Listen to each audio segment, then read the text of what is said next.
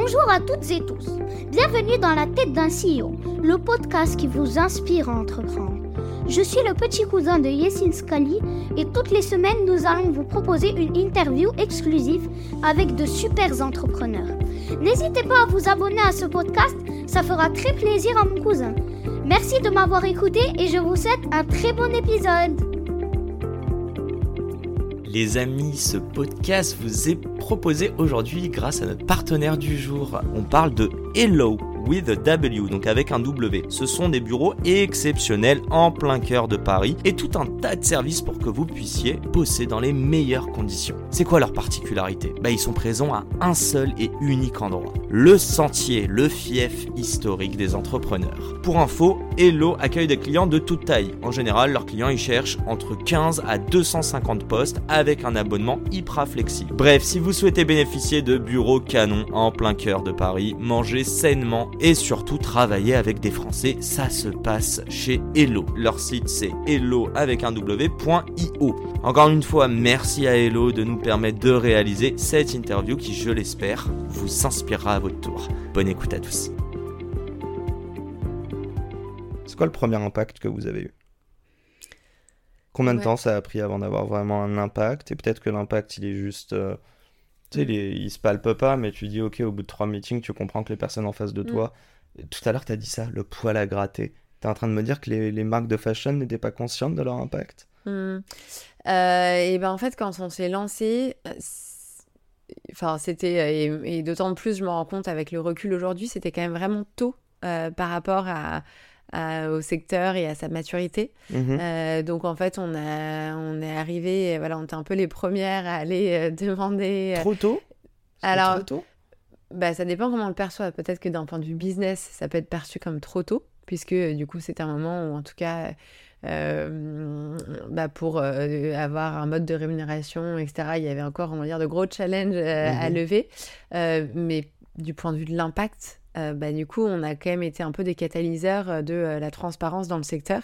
Euh, on a été les premières en fait à, à, bah, aller à la fois en commençant auprès des consommateurs, vraiment venir les questionner sur leurs besoins d'information. On allait sur le terrain, on allait regarder comment ils achetaient des vêtements, ce qu'ils lisaient sur les étiquettes, euh, ce qui comprenait des étiquettes vertes avec marqué euh, ces vêtements green, etc. Enfin voilà, vraiment euh, euh, se- nous, pencher là-dessus sur leurs habitudes de consommation pour les vêtements.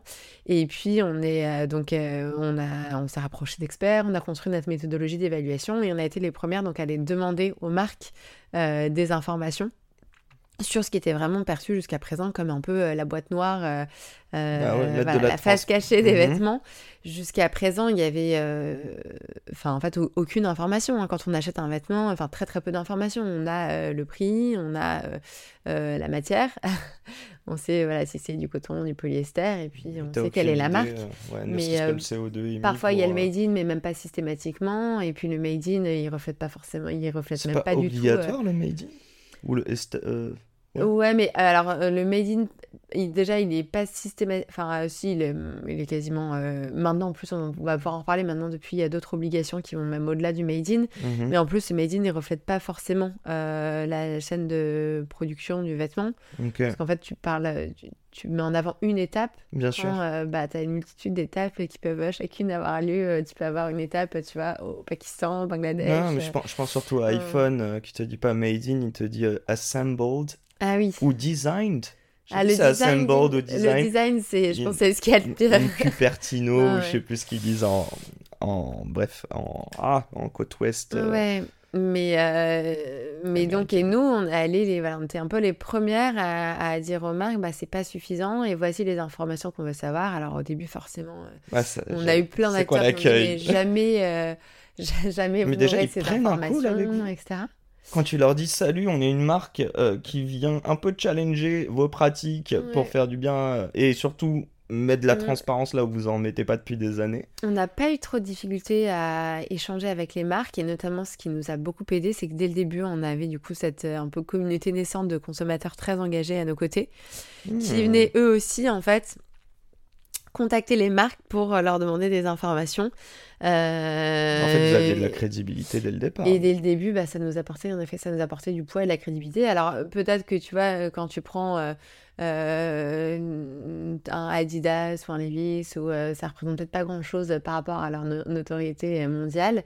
Euh, nos, ambassadeurs qui au départ étaient voilà, une petite communauté d'ambassadeurs en France. Tu, les avais sur quoi? euh, Sur les réseaux? Comment vous l'avez créé Juste pour comprendre ça? Comment les... la communauté? Ouais, exactement. Avant de pouvoir convaincre des marques parce que... Alors, bah, en fait, déjà, les premières... dès qu'on est euh, en fait questionné les consommateurs, que ce soit sur le terrain, par des enquêtes, etc. Ok, vous les engagez ça nous permettait d'embarquer des personnes à nos côtés, et puis après beaucoup le bouche à oreille. Mais je veux dire, il y avait une plateforme, c'était sur quoi?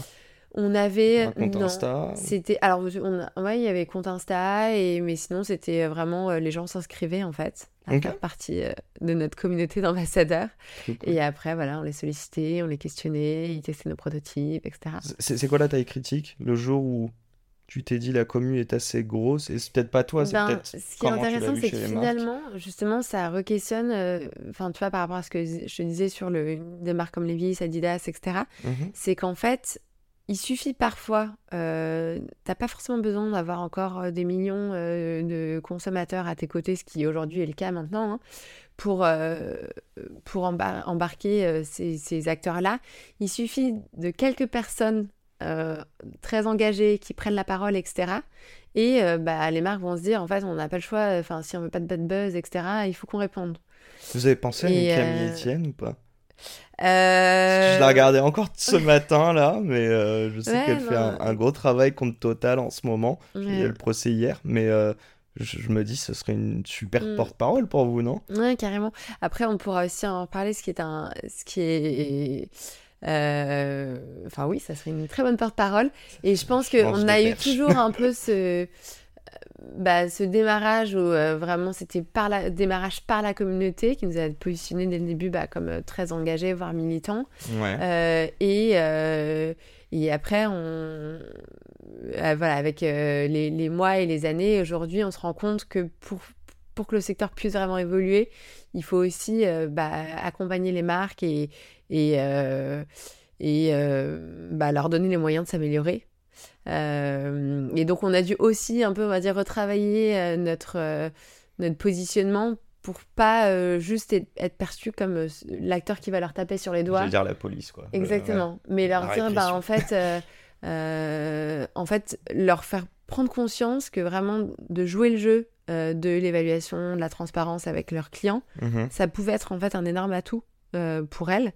Euh, et que ça peut être aussi d'ailleurs dans le marché actuel. En gros, le, marché de la mode, c'est un marché qui, euh, bah, qui, qui rencontre des difficultés en ce moment, dont les règles sont complètement changées avec l'émergence de nouveaux acteurs comme à la fois donc l'ultra, ce qu'on appelle l'ultra fashion. Exactement. Oui, je sais pas. Je... Désolé à Shine qui à chaque fois doit croire que je parle d'eux, donc je parle de la néobanque, alors que pas du tout. Je, je parle des autres. Je comprends. De by the way, je ne comprends toujours pas comment même des influenceurs peuvent te proposer. Euh, je trouve les prix sont tellement dérisoires que tu te dis c'est pas possible, mec. Genre quand tu payes un trajet de métro à 2,15€ et que tu peux acheter un t-shirt peut-être parfois moins cher que ça. C'est bizarre. C'est vrai que la comparaison bien trouvée. Non, mais exactement. Quand tu sais tout ce qu'il y a derrière un vêtement, c'est pas possible en fait mm. euh, que euh, qu'un vêtement soit fait dans, dans, de bonnes conditions et terminé à, ces prix-là. Et, euh, et, donc, en effet, bah, avec voilà, ces nouveaux acteurs, il y a le, le, marché doit aussi se réinventer et nous, on est convaincus que c'est aussi justement en arrivant à faire moins mais mieux, des produits de meilleure qualité, plus durables et que du coup, bah, l'importance euh, à la fois euh, de se renseigner, euh, d'évaluer ses produits, de transmettre les informations, c'est vraiment ce qui peut permettre bah, aux acteurs qui ont une volonté de bien faire les choses de, s'en sortir. Pourquoi Je sais que c'est un parti pris hein, de ne pas vouloir aller taper sur les doigts des, mm. des, bah, des, des, méchants. de ceux qui font du mal, mais plutôt de les sensibiliser, les sensibiliser pardon, les embarquer, bosser main dans la main plutôt que les afficher. J'aimerais te poser déjà une première question. Qu'est-ce qui vous a inspiré dans ça? Ouais, alors, euh, bon, déjà, dans ce que tu dis, il y a quand même eu un peu un virage et il y a deux parties dans notre activité, puisqu'on a donc cette euh, application mobile historique où, euh, pour le coup, en effet, on ne demande pas trop enfin même on ne demande pas leur choix aux marques, c'est les Mhm. consommateurs qui demandent leur évaluation. On signale aux marques en avance qu'elles vont être évaluées, on leur envoie les infos en amont, etc. S'il y a des retours, elles peuvent nous les faire, mais avec des documents preuves. Mhm. Euh, mais donc c'est euh, indépendamment en fait de, de, de- de leur volonté. Euh, et on a euh, cette deuxième partie de notre activité où on évalue vraiment les, chaque vêtement, chaque article. Euh, on pense que c'est hyper important parce que bah, c'est aussi sur euh, chaque produit final que se fait euh, la différence selon euh, sa matière, sa chaîne de valeur, etc. Et pour pouvoir bah, vraiment agir au, au niveau de- des- des vêtements, des productions et donc aux prémices, bah, pour bien le faire, il faut avant, être capable d'avancer avec les marques et de les embarquer dès le début, dès, dès leur- les moments où elles font des choix de, de, de conception. C'est là votre business model? Euh, alors, on fait pas, euh, nous, pour info, on fait pas de conseils parce qu'on veut pas être conseiller et évaluateur. Il y a conflit d'intérêts. Bien sûr. Euh, donc, Auditeur et conseiller. Exactement. On a, en fait, on a euh, ce qu'on permet aujourd'hui, c'est on a une, une sorte d'outil SaaS, une interface qui Mhm. permet aux marques d'évaluer leurs produits selon notre méthodologie. Et d'ailleurs, la méthodologie, elle est open source, elle est publiée, n'importe qui peut tester. Euh, mais donc, en fait, les marques payent un droit d'accès à la fois pour cet euh, outil SaaS, qui leur permet d'ailleurs aussi justement de, de faire euh, ce qu'on appelle de l'éco-conception de, pour, pour pouvoir améliorer leurs produits et voir, bah tiens, ok, voici les notes de mes produits, j'ai peut-être 40 sur 100 en moyenne, et si je vais monter à euh, 60 sur 100, comment je m'y prends? Et du coup, bah, dis- regardez, bah, si je euh, relocalise euh, ma production, euh, si je fais labelliser mes matières, euh, si je fais... euh, Ils, voilà, ils ont telle et toute cette data. En fait, c'est un peu la question que je me posais. euh, Est-ce qu'ils savent réellement que le t-shirt référence euh, XYZ, là, telle. Mm. bah en fait, euh, je sais pas, l'émission de CO2 parce que lui est transporté depuis le Bangladesh, je, je ne sais où, Mm. versus la Chine. Tu vois, je... Ouais. est-ce que c'est aussi granulaire euh, Alors justement, ça c'était notre grosse difficulté au démarrage et encore aujourd'hui, c'est ce qui, euh, c'est l'une des difficultés qu'on rencontre, c'est qu'en effet, euh, euh, bah il y a beaucoup de marques qui n'ont pas la donnée, Mhm. Euh, enfin du moins qui n'ont pas la. En fait, on, on est sur, du coup, on a fait le choix, on est sur un système, on va dire péjorant, où quand t'as pas l'information pour un produit, on, T'as zéro. bah on met, on peut pas mettre les points. Tu, lui- Euh, tu mets zéro ou tu- Oui, donc tu mets zéro sur, sur euh, le, le critère, barème. Quoi. euh, voilà. On part des informations euh, péjorantes et c'est ce qui se fait hein, dans, les, dans les systèmes d'évaluation, souvent des, pro- des, des, des produits, leur impact, c'est- c'est plutôt euh, standard comme fonctionnement. Mhm. Euh, mais en effet, euh, c'est vrai que ça fait partie un peu bah, des défis pour les marques, c'est d'avoir cette information-là.